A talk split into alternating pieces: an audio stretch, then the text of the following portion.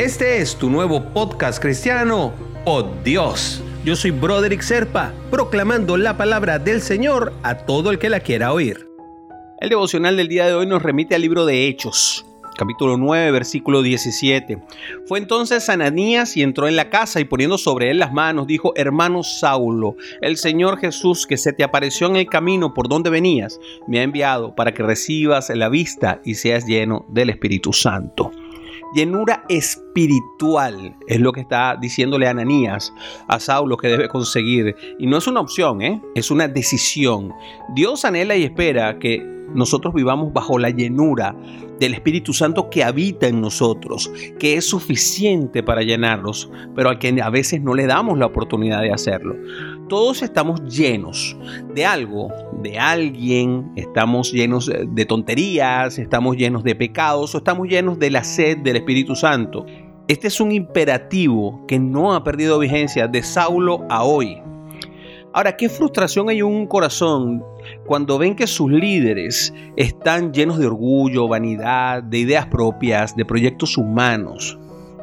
Es bastante complicado poder manejarlo y lo vemos en muchas partes de Latinoamérica en donde el poder por el poder mismo se ha convertido en la ambición general. Pero qué satisfacción tan grande inunda el corazón de alguien que observa a gente que está llena del Espíritu Santo. Y es por eso que la iglesia primitiva, para ocupar cargos claves, tenía le exigía a, sus grandes hombres y a sus grandes mujeres en un principio que estuvieran llenas del Espíritu Santo. El apóstol Pablo, cuando en Efesios 5:18 habla de la necesidad de ser llenos del Espíritu Santo, describe en los versos siguientes cómo es una persona que está llena del Espíritu Santo y dice que una persona que está llena del Espíritu Santo demuestra su llenura en la forma de hablar en una vida de adoración, en una vida de agradecimiento y en una vida de sujeción.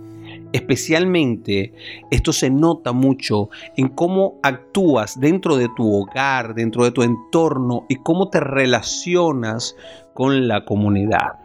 La vida de un siervo llena del Espíritu Santo se ve.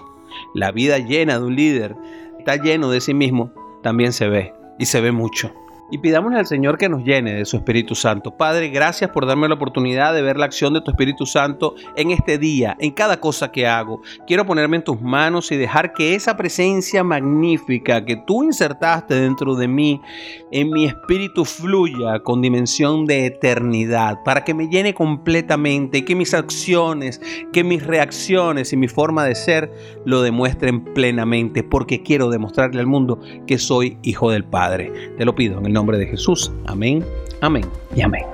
Si quieres recibir por Dios directamente en tu WhatsApp, simplemente comunícate por esa misma vía por WhatsApp al 904-274-3131. Te lo enviaré todos los días.